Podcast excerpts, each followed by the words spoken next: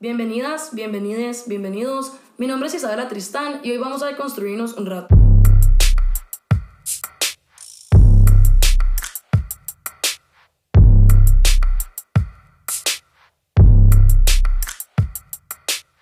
Bienvenidos al episodio de hoy. Hoy estamos con Esteban Badilla. Él es mi mejor amigo. Entonces, por lo menos hay un poco más de confianza. Espero que esto sea como una conversación. Hoy Tevi y yo vamos a estar haciendo dos episodios, pero es como la misma temática. El primer episodio va a ser específicamente sobre, entre comillas, salir del closet o coming out. Y ahorita vamos a hablar un poco más de lo que es eso. Y el segundo episodio va demasiado relacionado con esto, porque uno provoca al otro, que es un poco sobre la discriminación que todavía se vive de parte de la, de la comunidad LGBTI. Y vamos a estar hablando sobre la mayoría o muchos países de Centroamérica y también de algunos estudios de la Universidad de Madrid. Tevi, no sé si querés como presentarte, decir algo. Eh, bueno, hola, mi nombre es Esteban Badilla. Eh, soy estudiante de Derecho también, igual que Isa. Estamos en el mismo año. Y estoy muy emocionado y en realidad muy honrado de que Isa me haya invitado acá y me dé esta oportunidad de grabar con ella el podcast y de hablar de esta temática que es, que es tan importante. Ok, entonces, contexto. Obviamente siento que esto es importante mencionarlo. Eh, yo soy bisexual.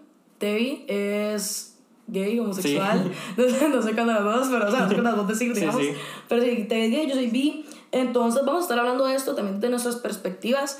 Yo siento que es muy diferente, honestamente, entre las personas bisexuales, específicamente entre las mujeres bisexuales, y los hombres homosexuales. Siento que sí es bastante distinto. Sí. Entonces, tal vez, no necesariamente vamos a tener opiniones distintas, pero puede ser que tengamos puntos de vista y como experiencias un poco diferentes. Eh, no sé si Teddy querés explicar un poco de qué es este concepto de salir del closet.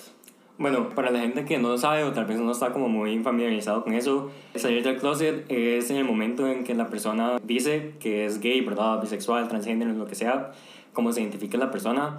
Normalmente se hace con los familiares, con los amigos y normalmente se lleva a un ámbito también laboral o educativo. Ok, sí, y yo, no, te, no tengo nada más que agregar. Sí, salir del closet es técnicamente nada más decirle a las personas que vos dentro de una sociedad heteronormativa y cisnormativa, es decir, una sociedad donde ser heterosexual es la norma y donde ser cisgénero es la norma, donde vos tenés que decir es como, hey, yo no soy parte de la norma, solo para que sepan. Ahora, muchas personas dicen como, ok, ¿por qué hay que hacer esto en primer lugar? Y vamos a adentrarnos un poco más en los comentarios de este estilo. Pero normalmente eh, las personas lo dicen o salen del closet o lo que sea porque prefieren decírselo ellos a sus seres queridos antes de que sus seres queridos se enteren de otros lados. Y aquí entramos un poco más en el heteronormativismo. Vamos a estar hablando más en la sexualidad y no tanto la identidad de género, porque eso es dirá, la experiencia que tenemos usted y yo, ¿verdad? Pero en este mundo y esta sociedad heteronormativa en la que vivimos, sí sigue siendo un shock bastante grande para, la, para, nuestros para nuestros amigos, para nuestra familia, para nuestros compañeros de trabajo, etc.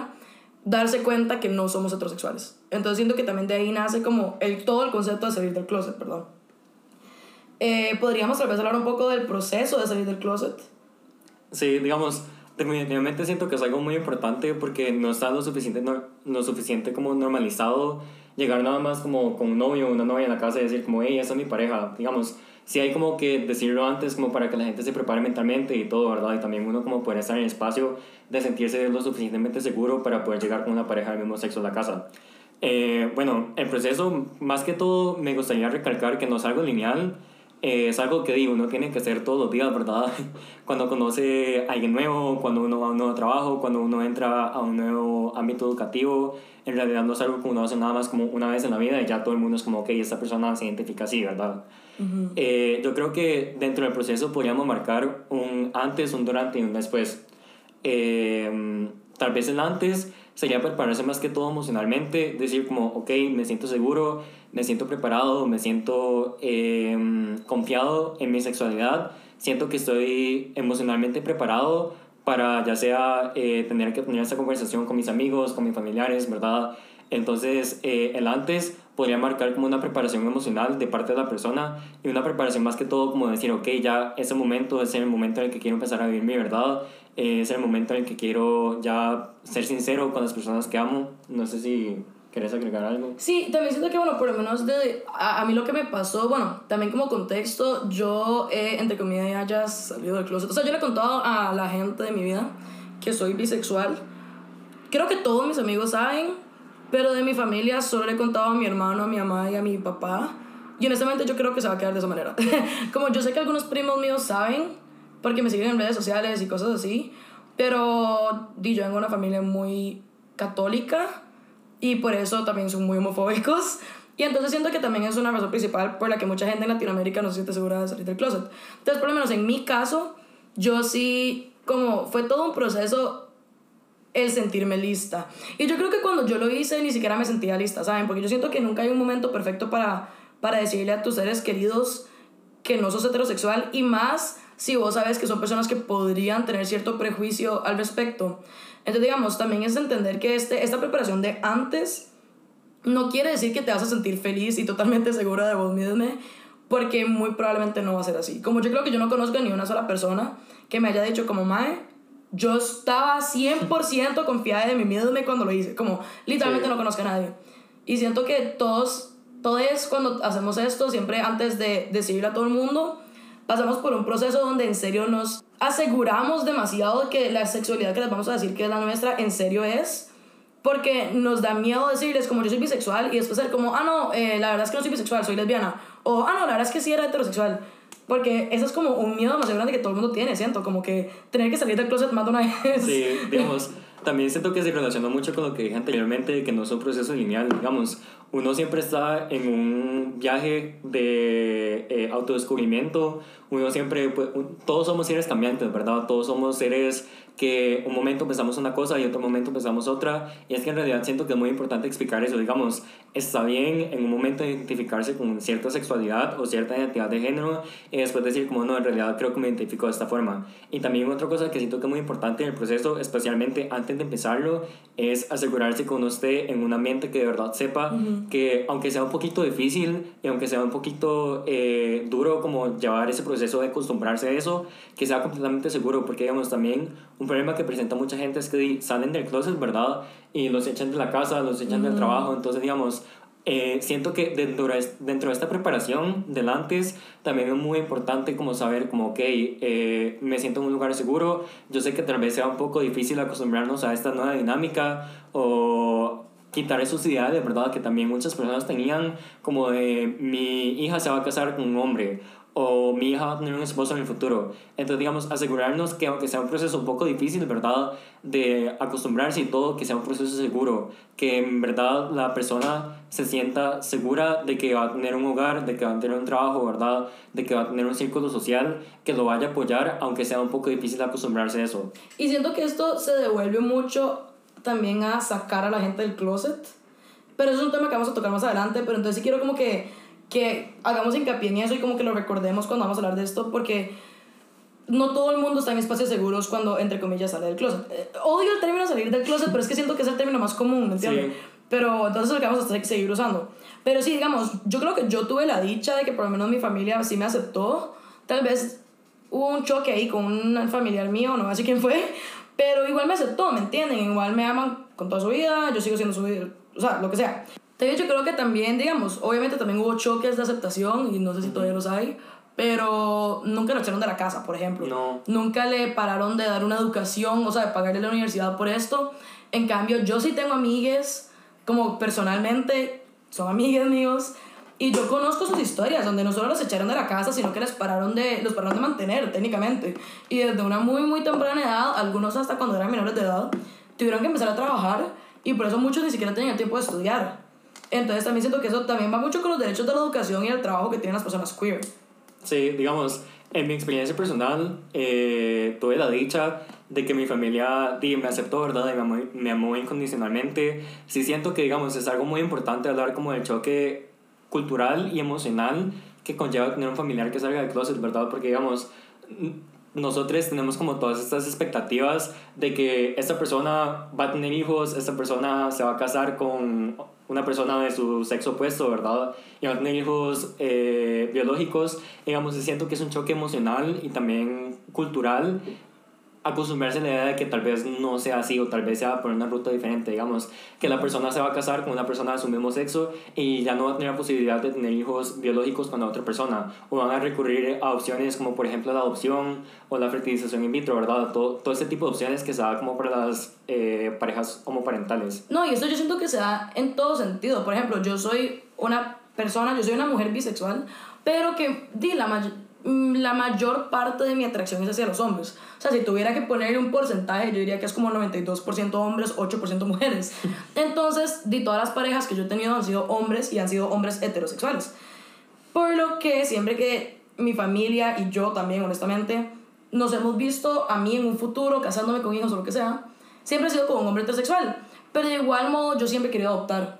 Y eso yo, yo le he dicho ayer también a mi familia. Yo he dicho, como, madre, yo esté con un hombre, con una mujer, con quien sea, yo quiero adoptar.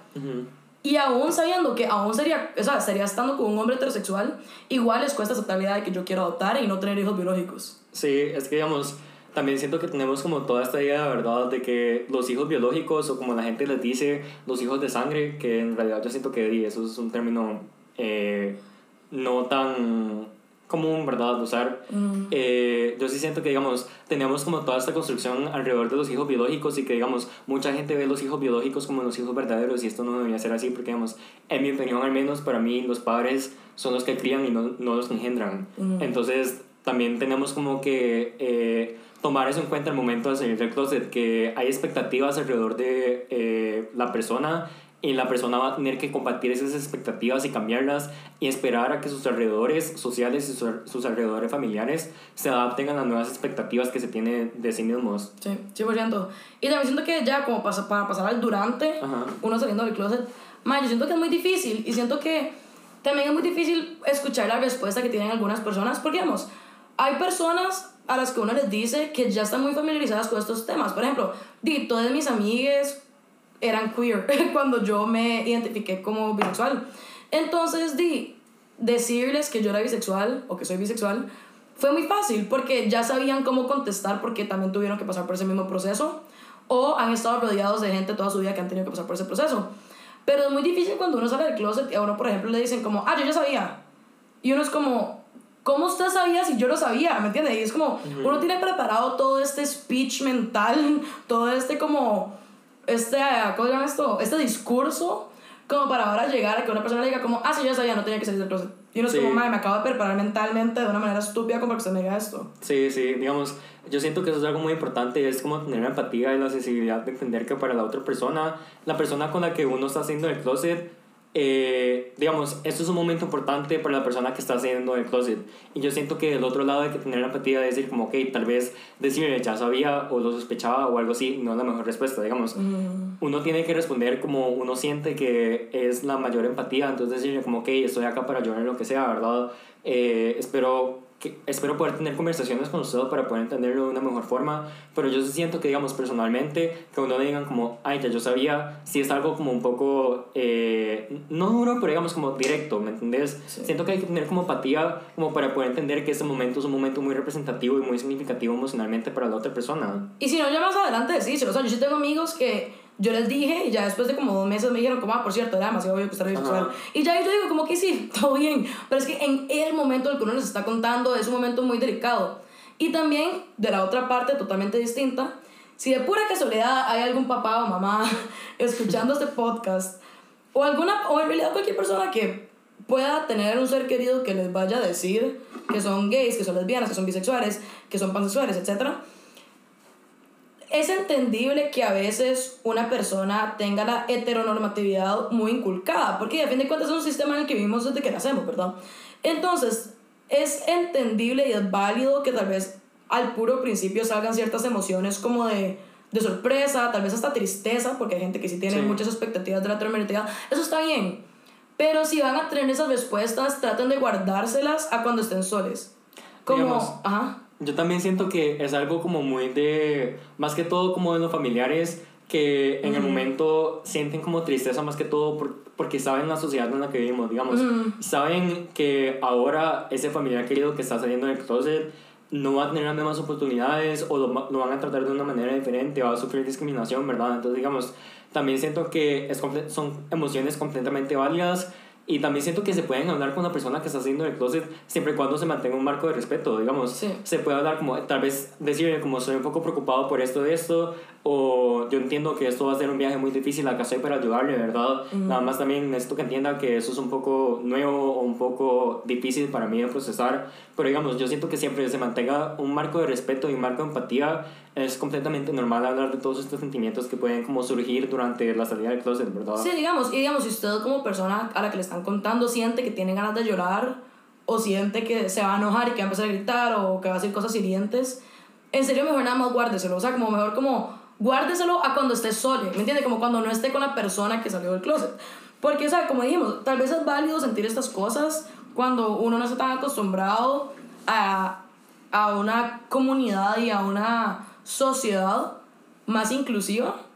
Sin embargo, no está bien que esta persona que está confiando en vos algo tan íntimo se sienta mal porque vos no pudiste guardarte estas emociones por qué 10 minutos que dura que alguien te esté contando menos, tal vez unos 5 Sí. minutos. Entonces, tal vez como está bien que te sientas así, pero trata de no hacerlo enfrente de la persona. O tal vez si sí quieres comentarle este, eh, como este tipo de preocupaciones que tenés, hacelo un poquito después. Hacelo cuando ya tengas cabeza fría, a donde vas a poder hablarle a la persona tranquilamente de un lugar de cariño, de amor y no de un lugar de tristeza o de enojo. Sí, completamente. Y bueno, yo siento que lo más... El después siento que es lo más fácil y lo más difícil al mismo tiempo, dependiendo de cómo salga la cosa. Sí, digamos, es un momento definitivamente liberante, digamos, ese momento, ya después de que uno lo dijo como, ya, ya dije todas mis verdades, ya, digamos, es un momento muy liberante, pero al mismo tiempo es un momento muy ansioso, porque, digamos, uno se siente libre, uno se siente como que ya no está viendo como una mentira, ¿verdad? Pero al mismo tiempo uno se preocupa demasiado por di, qué va a pasar después, ¿verdad? Como, cómo va a reaccionar la otra persona, qué va a pasar ahora, cómo, van- cómo voy a interactuar con otras personas, ¿verdad? Sí, yo siento que mi consejo para la gente que está pasando por esto es tener la mentalidad de que ya se los dijiste. O sea, como si- algo que yo he hablado mucho con mi psicóloga, porque yo soy una persona muy ansiosa, es no me, yo no me puedo preocupar por lo que otras personas van a decir, hacer o pensar. O sea, como eso, eso es algo que queda fuera de mi control totalmente. Entonces no sirve de nada que vos te estreses o te pongas triste o te pongas ansioso por cómo las otras personas te van a tratar de ahora- de ahora en adelante. Porque vos ya hiciste lo que vos podías hacer, que es decirles. Que es decirles como, mami, papi, amigo, hermano, lo que sea. Sí. Soy gay, o soy bi, o soy lesbiana, lo que sea. Vos hiciste eso, que eso es todo lo que vos puedes hacer. Ahora les toca a ellos reaccionar y tratarte como ellos crean apropiado. Y si lo hacen de una mala manera, tampoco es tu problema. O sea, como vos al chile ya hiciste lo que tenías que hacer y tenés que sentir un alivio de que ya, o sea, ya, ya puedes ser quien sos. Aun cuando esa persona a la que la contaste no te acepte, igual vos sos quien sos. Igual, digamos, algo que me gustaría enfatizar, como dije al principio, ¿verdad? Eh, esto no es un proceso lineal, digamos. Hay muchas veces que pasa que uno le dice como una persona como, hey, eh, soy gay, por ejemplo. Digamos, después, unos días después, unos meses después, la persona va a actuar como si uno no hubiera dicho eso. Entonces, digamos, siento que eso es algo muy importante como enfatizar eso, como no es un proceso lineal, no es algo que uno hace una vez en toda la vida y ya no va a tener que volver a repetir hasta con la misma persona. Yo siento que, digamos, hay personas que el shock emocional es tan fuerte que o lo ignoran o simplemente deciden no reconocerlo. Entonces, digamos, es algo que yo siento que hay que tener mucha resiliencia, como decir, ok, eh, ya lo dije y ahora lo voy a decir cada vez que sea necesario. Voy a pelear di, por mi libertad, ¿verdad? Por mi existencia cada vez que sea necesario, hasta que me, hasta que me reconozcan que di, esto es como una realidad para mí, ¿verdad? Sí, y más porque siento que como todos tenemos diferentes diferentes aspectos de nuestras vidas, ¿verdad? Tenemos el aspecto familiar, tenemos el aspecto social, que es más como con amigos y como en fiestas o lo que sea. Tenemos un aspecto laboral, que es muy importante Sí, cuando estamos hablando de la comunidad LGBTI. Por ejemplo, cuando yo le conté a mi papá que yo soy bi, él me, él me dijo como, ok, pero trata de no hacerlo demasiado público por los trabajos. Y no me malinterpreten, mi papá genuinamente lo dijo como de un lugar de total preocupación, porque mi papá, él también contrata personas, digamos. Entonces mi papá sabe cuál es el pensamiento de muchos reclutadores. Sí. Por más de que él no es una persona que no contrataría a alguien por ser de la comunidad LGBTI, él sabe que esta gente sí existe. Y más Tev y yo, que estamos trabajando en un ámbito legal, donde tristemente todavía la gente puede ser muy tradicional y muy conservadora, por decirlo así. sí, Entonces siento que el ámbito laboral es muy importante y también está el ámbito educativo. Sí, completamente. Y es que también pasa mucho, y no voy a hablar como de con nombres ni como situaciones específicas porque no son mis historias que contar, Pero yo sí conozco situaciones donde a personas, por una homofobia muy interiorizada que tiene la gente, o les excluyen o les consideran de menos o no, no toman tanto en cuenta sus opiniones en el trabajo, etc. Solo porque son gays. Y, y las personas que hacen esto muchas veces ni siquiera se dan cuenta que están haciendo esto.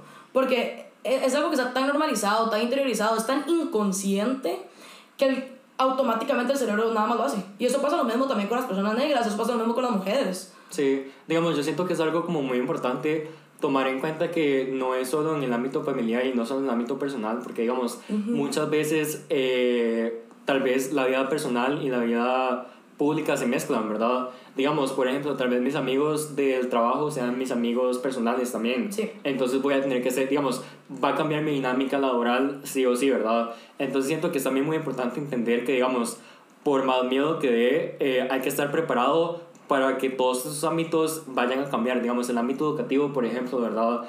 Eh, en las escuelas de, hay un montón de casos en Estados Unidos, hasta en Costa Rica, de bullying por homosexualidad en los colegios públicos y en los colegios privados, en todo tipo de colegios, eh, y de personas que de verdad se sienten mal por ese tipo de bullying. Entonces siento que, digamos, es algo importante que tomar en cuenta, ¿verdad? Sí. Porque, digamos, una vez que uno lo dice, y es que, digamos, yo siento que tal vez lo que voy a decir puede asustar un poco a la gente, pero una vez cuando uno le dice a alguien como la realidad de uno, uno ya no tiene control sobre quién más va a saber. Y también siento que eso es algo muy importante, especialmente en el, ámbito, en el ámbito educativo, digamos, en mi experiencia personal. Yo le conté, eh, como cuando tenía como 15 años, 14 años, a un grupo de amigos, ¿verdad? Y después de eso, de un momento a otro ya todo el mundo sabía. Y digamos, yo siento que uno no puede controlar hasta dónde llega la verdad de uno. Entonces eso también es algo que uno tiene que prepararse, como ya uno no puede controlarlo y ya hay una probabilidad de que eso se haga público. Entonces, digamos, hay que tener en cuenta como todos esos efectos que puede tener eh, dentro de la vida social, dentro de la vida educativa, dentro del ámbito laboral, ¿verdad? Siento que también es, está, está bien aceptar que no tenés que salir del closet si no quieres salir del closet. Y siento que eso es algo muy importante porque hoy en día, y sorry, pero esto yo sí lo considero que pasa mucho dentro de la comunidad LGBTI, que como que presionan muchísimo a la gente a contarle a todo el mundo que no son heterosexuales. Y di, de, vean mi ejemplo, o sea, mis abuelos de ambos lados, o sea, de mis abuelos paternos y maternos no saben que yo soy bi. Muchos primos míos no saben que yo soy bi. La mayoría de mis tíos y tías, además, yo creo que todos no saben que yo soy bi. En mi, en mi trabajo, yo trabajo en un bufete legal, hay como tres trabajadores, o sea, como asistentes legales que trabajan conmigo, digamos, que saben que soy bi porque yo les conté, pero ninguno de mis jefes sabe, ninguna de las secretarias sabe, nadie sabe. Y es porque yo trabajo en un bufete también muy tradicional, entonces a mí también me da miedo lo que vayan a decir. Y más porque como mujer bisexual, muchas veces no recibimos una homofobia como tal, en el sentido de que nos echan mucho odio, digamos, y prejuicio, sino normalmente el tipo de bifobia que vivimos es una hipersexualización. Y ya siendo una mujer en un ámbito donde en, en el mismo Costa Rica ha salido mucha cosa de acoso sexual en el trabajo, ya solo ser mujer es difícil que a uno no lo sexualicen en el trabajo y que no digan que uno se ganó lo que se ganó por ser mujer y por estar acostándose con todo el mundo. Y ahora ser una mujer y ser una mujer bisexual, que es aún más sexualizada, es muy difícil. Entonces yo honestamente no he sentido necesario salir del closet. Digamos, yo igual siento que algo muy importante de entender es que, digamos, dependiendo de la identidad que uno tenga, depende mucho de cómo uno lo van a tratar, digamos, de los problemas que uno va a enfrentar. Como por ejemplo, la experiencia que vos has tenido ha sido completamente diferente a la experiencia que yo he tenido. ¿Por qué? Porque, digamos, entra en juego todos esos factores, ¿verdad? De que vos sos una mujer, vos te, identificas como bisexual, entonces, digamos, en este tipo de casos, por ejemplo, el estereotipo social que se tiene es de promiscuidad, ¿verdad? En cambio, cuando, por ejemplo, en mi caso, que me identifico como hombre y salí del closet como gay, hay todo ese estigma, ¿verdad? De, por ejemplo, el VIH, eh, o digamos, que mi masculinidad se ve eh, ¿cómo lo puedo decir? Que mi, mi, masculinidad se ve como... Inexistente. Inexistente o frágil por el hecho de que me gustan los hombres. Y eso no es cierto, digamos. Eh, dependiendo de la identidad, ya sea sexual o de género, que en realidad no puedo hablar mucho de, de, género, ¿verdad? Porque no es mi lugar, pero dependiendo mucho de la identidad que uno tenga, es, depende mucho de los problemas que uno se va a enfrentar, ¿verdad? Mm, la homofobia es distinta. Y la bifobia es distinta. Sí, la transfobia, digamos, todo, todas las problemáticas alrededor de la identidad sexual y la identidad de género son muy distintas y se pueden, se pueden vivir de muchas diferentes formas y también todo esto tiene que ver mucho con el ámbito social en que uno se desarrolla también, porque digamos, por ejemplo, en mi caso personal, cuando yo salí del closet con mis, ami con mis amigas, ¿verdad? Eh, la mayoría también eran de la comunidad. Entonces, digamos, yo sabía, por ejemplo, que mi ámbito social eh, no tenía un problema. Sí. Porque eso era algo muy normalizado. Entonces, me pude sentir como en paz y pude encontrar como un espacio cómodo eh, en ese momento, ¿verdad? Y, digamos, todavía hasta ahora. Bueno, eso de hecho es un...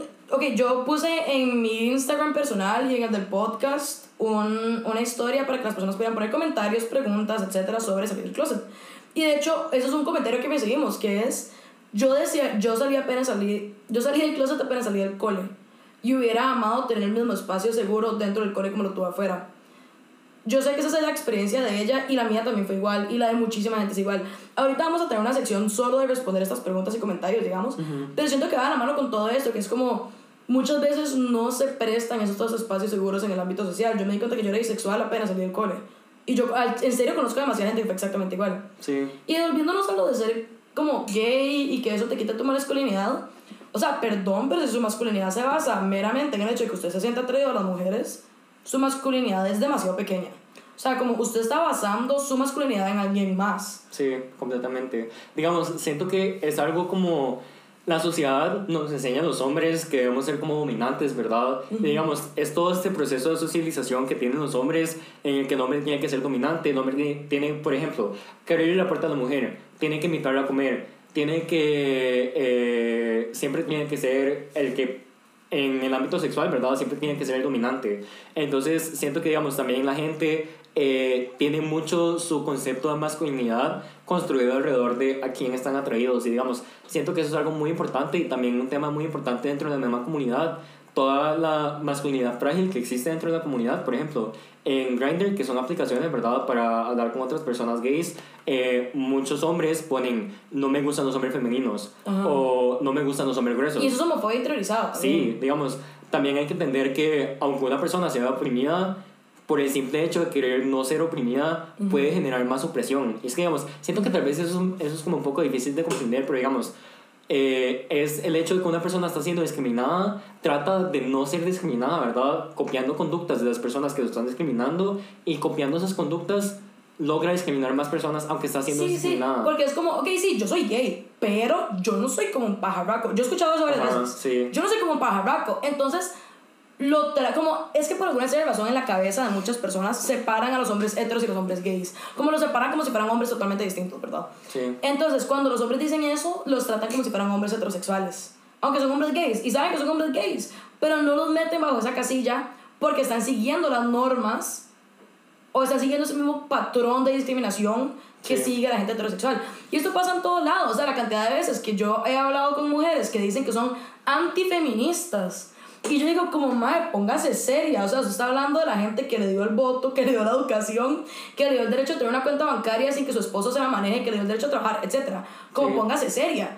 Pero esto es porque están replicando estos patrones de los hombres que las discriminan para Tratar de encajar. tratar de encajar con Sí. ellos. Ajá, que por menos de que las van a discriminar, van a ser las discriminadas preferidas de ellos. Sí. Y eso pasa mucho también, y no solo con los hombres gays, sino en toda la comunidad. Sí, en toda la comunidad. Yo sé que vos tenías unas estadísticas que habíamos buscado. Tal vez podríamos mencionarlas para ya pasar a las preguntas para que no sea el podcast demasiado largo, porque me falta otro. Ok, está bien. Bueno, eh, estas estadísticas son de la Universidad Complutense de Madrid. Es una encuesta que se hizo, ¿verdad?, a diferentes personas eh, con diferentes diversidades sexuales. Eh, del 100% de las personas entrevistadas, nada más un 38% estaba fuera del closet eh, a un nivel social. Sin embargo, el 56% se consideraba como visible. Consideraba su sexualidad como visible. Siento que eso es algo muy importante porque, digamos, uno puede salir del closet, pero es eso que estábamos hablando ahora de, uy, ya yo sabía. Entonces, digamos, existe como esta, ese, esta como construcción social de que aunque la persona no esté en el closet, hay ciertos estereotipos que la gente asocia con ser homosexual o con ser bisexual. exacto. Yo tengo varios amigos, hombres, que son bisexuales, pero la gente siempre asume que son homosexuales porque tienen ciertos aspectos o características, entre comillas, como, o sea, como le diría la gente, entre comillas, afeminados. Sí, como que no siguen los roles de género para los hombres heterosexuales, entonces automáticamente asumen que son homosexuales cuando no son homosexuales, son bisexuales. sí. En cambio, los hombres bi siempre se les busca que actúen como si fueran hombres heterosexuales. Sí, es que digamos, es, son todos estos estereotipos que tenemos alrededor de la sexualidad, ¿verdad? Y la masculinidad y hasta la feminidad, porque digamos a muchas mujeres que son, Sí. eh, entre comillas, más masculinas, como por ejemplo que no les gusta ponerse una nagua, por ejemplo, les gusta el fútbol, que en realidad para mí lo personal es algo como demasiado tonto, ¿verdad? Como, porque el hecho que a alguien le guste el fútbol lo va a hacer de una diversidad sexual a otra. Pero digamos, es como estos estereotipos que tenemos que aunque la persona no esté fuera del closet, ya la, la sociedad la marca como visible. Y es que digamos, perdón por interrumpir un toque, No, es algo como muy relacionado con esto. 86% de las personas que fueron entrevistadas han sufrido chistes y discriminación sobre su sexualidad. Ah, 100% todos. y es que digamos, todos. todo esto está demasiado Todos. volvemos como el mismo problema de aunque, que, aunque la persona no esté fuera del closet, ya las otras personas, la sociedad no empieza a tratar diferente por cómo se ve. Yo soy, yo soy una mujer que a mí me gusta mucho el maquillaje y me gusta mucho la ropa. Yo uso mucho vestido, cosas así. Ajá. Entonces, digamos, desde afuera yo me podría ver más, entre comillas, femenina. Pero yo soy una mujer muy dominante. Yo tengo... De hecho, es el podcast pasado, es el episodio pasado que publiqué. Pero, digamos, yo soy una mujer con rasgos muy dominantes que normalmente se le dan a los hombres alfa, a los hombres dominantes, que es que yo tengo muchos rasgos de liderazgo, yo tengo una voz... Yo tengo una voz grave, primero que todo. Ajá. Y hablo de manera muy vehemente, eh, siempre doy mi punto, entre otras cosas. Y yo una vez recibí, ay, de solo verla, yo creí que usted era la, la mujer, ¿cómo es? De solo verla, yo creería que usted sería la mujer en las relaciones, pero después uno la escucha hablar y yo podría decir que usted también podría ser el hombre. Uy, eso es algo, Y yo me quedé como, yo me quedé como, ¿qué? eso es algo, eso es algo demasiado heteronormativo, digamos. El hecho de que uno está con una persona de su mismo sexo no quiere decir que se tengan que ¿Cuál es la mujer? O sea, sí, digamos, el hecho de que yo esté con una persona de mi, mismo- de mi mismo sexo no quiere decir que dentro de nuestra dinámica de pareja va a haber una persona que sea el hombre y una persona que sea la mujer, ¿me entendés? Y es que a qué se refieren con eso. sí. Como porque, porque yo sé que normalmente lo que se refieren con eso es que la mujer sería la más delicada, la más sensible. Yo conozco muchísimas relaciones donde la persona más dominante es la mujer Sí. y el hombre más bien es el que es el sensible. Entonces, como, ¿a qué se refieren? ¿A qué se refieren con cuál es la mujer y cuál es el hombre? Como que, ¿cuáles son las características que ustedes quieren que llenemos con un check para ver cuál es la mujer? ¿Me entiendes? Es que, digamos, como sociedad tenemos demasiado, tenemos como una obsesión, podría decir yo, Sí. de meter en casillas todo, digamos, como, ok, está bien que haya relaciones fuera del hombre y la mujer, digamos, es, o sea, es como por ejemplo que vos agarres una papaya y tengas como una fresa a la par y digas como, ok, ¿qué rasgos tiene la papaya y la fresa? No va a tener ninguno, ¿me entendés? Exacto, y es que ese es el punto. Ajá. O sea, como el punto de una relación entre el mismo sexo, el mismo género, es que no hay hombre y mujer. Ese Sí. literalmente es el punto principal. Pero vivimos en una sociedad tan heteronormativa que hasta cuando ya aceptan que no es una pareja heterosexual, tratan de meterle las mismas características que una pareja heterosexual. Y siento que esto es como el mejor segmento para pasar a las como comentarios y preguntas que hemos recibido. Porque hay varias y vamos a tratar de dividirlas por categorías y responderlas rápido porque, porque estamos hablando demasiado. ok, el primero ya se medio mencionó que es porque hay que contarle a las personas en primer lugar. O sea, como porque tengo que salir del closet. Y, y porque, porque es una cosa tan grande que tiene ya un nombre que es salir del closet. Que yo ya dije que a mí no me gusta mucho ese nombre, pero es el nombre que es- todo el mundo le da a eso. Sí, siento que eso es lo- esa pregunta viene de un lugar muy genuino a veces. Digamos, como la gente de verdad no entiende como por qué hay que hacer eso si uno simplemente puede ser como uno mismo, ¿verdad? Y es, digamos, como es esto de que uno está viviendo una mentira. Digamos, eh, cada vez que vos tenés una interacción y te, te dicen como cuando tengas esposo, cuando tengas esposa, ¿verdad? Digamos, es como esa necesidad de poder empezar a vivir, vivir como la verdad que como tu verdad, ¿verdad? Y digamos, empezar a vivir como vos de verdad te sentís por dentro. Entonces, yo siento que esa es la necesidad de salir del closet, como compartir con los demás las expectativas que uno tiene para uno mismo y la forma de vivir que uno quiere para uno mismo. No, y yo siento que, bueno, una chica puso literalmente exactamente mi experiencia, la experiencia de ella fue, es muy parecida a la que yo tuve, pero yo sí tengo dos razones principales por las que yo, entre comillas, salí del closet. Digamos, lo que ella puso fue, yo en buena teoría no he salido del closet, solo empecé a rodearme de gente de la comunidad y empecé a ser yo sin dar explicaciones. Pero gente así como heterosexual del cole y de mi familia no saben nada y no pretendo que sepan. Solo quiero vivir mi vida sin tener que dar explicación de quién soy y cómo soy. Al principio, cuando yo descubrí que yo era bisexual, yo no le contaba a nadie. O sea, yo nada más, di, si yo me quería apretar una abuela, me la apretaba y ya, ¿me entiendes? Y yo no había la razón del por qué mis papás tenían que saber o por qué mi hermano tenía que saber. Más porque nunca he tenido una pareja romántica mujer. Entonces nunca, nunca le vi necesidad, digamos. Sí. Entonces yo estuve mis buenos meses sin decirle a nadie. Obviamente ya varios amigos míos se daban cuenta de varas que yo decía o por comportamientos míos. Pero nunca, entre comillas, salí del closet oficialmente. Pero hay dos cosas de, que yo noté. Una, la, persona, la, la, la gente de la comunidad se siente más cómoda con gente de la comunidad. Y eso yo me siento totalmente identificada con esa gente también. Sí, yo también. Porque es personas que una sabe que han vivido o lo mismo o algo muy parecido a una, o por lo menos pueden empatizar bastante con este tipo de discriminación que una ha vivido. Por ejemplo, dígame, muchas veces me han dicho, como más, tú nunca tenido una pareja romántica mujer, usted no puede saber lo que es la bifobia. Y, eso, y esto Sí. siempre viene de gente heterosexual. Como a mí nunca me lo ha dicho alguien de la comunidad LGTBI. Y entonces, como, por ejemplo, e- eso en sí es un tipo de discriminación, porque es como, no, yo sí he vivido bifobia y sí sé lo que es la bifobia. Y tal vez hay ciertas experiencias que yo personalmente no he vivido, pero sé que las podría vivir. Es como, por ejemplo, yo nunca he sido víctima de un femicidio, porque estoy aquí vivo hablándoles. Pero Sí. yo sé que yo podría algún día ser víctima de un femicidio, es Sí, por eso sí. que es parte de mi discriminación. Entonces es lo mismo, ¿me entiende? Y yo sé que la gente de la comunidad me entiende estas cosas. Entonces yo sí notaba que cuando la gente creía que yo era heterosexual, más porque como les dije, siempre he tenido parejas hombres heterosexuales. Y mi atracción siempre ha sido muy predominantemente masculina, me gustan muy pocas mujeres, entonces siempre la gente cree que yo soy heterosexual. Sí. Y yo sí me di cuenta que la gente se sentía mucho más cómoda ya cuando se daban cuenta que yo era bisexual. Entonces, esa es una razón por la cual yo sí sentí necesario salir del closet. Y la segunda razón es porque tristemente las personas son muy homofóbicas o bifóbicas hasta que se dan cuenta que hay alguien de la comunidad en el cuarto. Y eso no debería ser así. Sí. Como usted debería tener empatía con todo el mundo y no decir esas cosas a un cuarto lleno de hombres heterosexuales, ¿me Sí. entiende? Pero la gente no es así. Entonces yo literalmente le empecé a decir a la gente que yo soy bisexual como para evitar que digan comentarios que me pueden herir enfrente mío solo porque creen que soy heterosexual y que a mí no me va a importar. Y es que, digamos, eso es hasta incómodo, como cuando la gente no sabe y uno escucha comentario que uno sabe que, Ujú. digamos, que lo diera uno y tener que decir como, hey, por favor no hagas ese tipo de comentarios porque a mí eso me ofende, digamos. Sí. Eso me está discriminando, ¿verdad? Y haciéndome sentir mal. Y digamos, de hecho varios de los comentarios que pusimos en estas historias son, por ejemplo, yo no he salido del closet con nadie en mi familia porque muchos son abiertamente homofóbicos.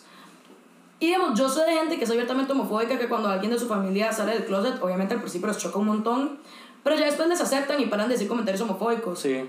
Pero entonces, ¿por qué tenés que esperar a que alguien de tu familia sea homosexual, o sea bisexual, o sea pansexual, para no ser homofóbico, ¿me entiendes? Sí, sí. Como porque usted lo puede simplemente respetar y ya, y no discriminar. Y esto entra en todas las minorías. Por ejemplo, yo soy una mujer blanca.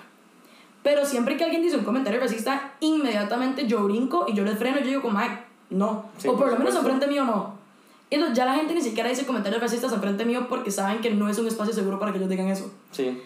Y, y, y siento que eso es como lo mínimo que la gente puede hacer, ¿sabes? Sí. Como no solo por nosotros, la comunidad, o no solo por nosotras las mujeres, sino también por las personas negras, por las personas indígenas, por las personas discapacitadas, Sí. por las personas de otros países hay xenofobia, por ejemplo, Costa Rica con Nicaragua. Sí, sí. O sea, siento que es como el bare minimum. Y digamos, también es muy importante decir que una vez que esa persona deja de hacer comentarios alrededor de uno, como ese tipo de comentarios, es muy probable que la persona no los vuelva a hacer porque no, no se va a volver a sentir cómoda socialmente para hacer ese tipo de comentarios. Entonces, en realidad, el hecho de decir como, hey, por favor no diga eso frente mío, me siento ofendido, es algo que de verdad genera cambio.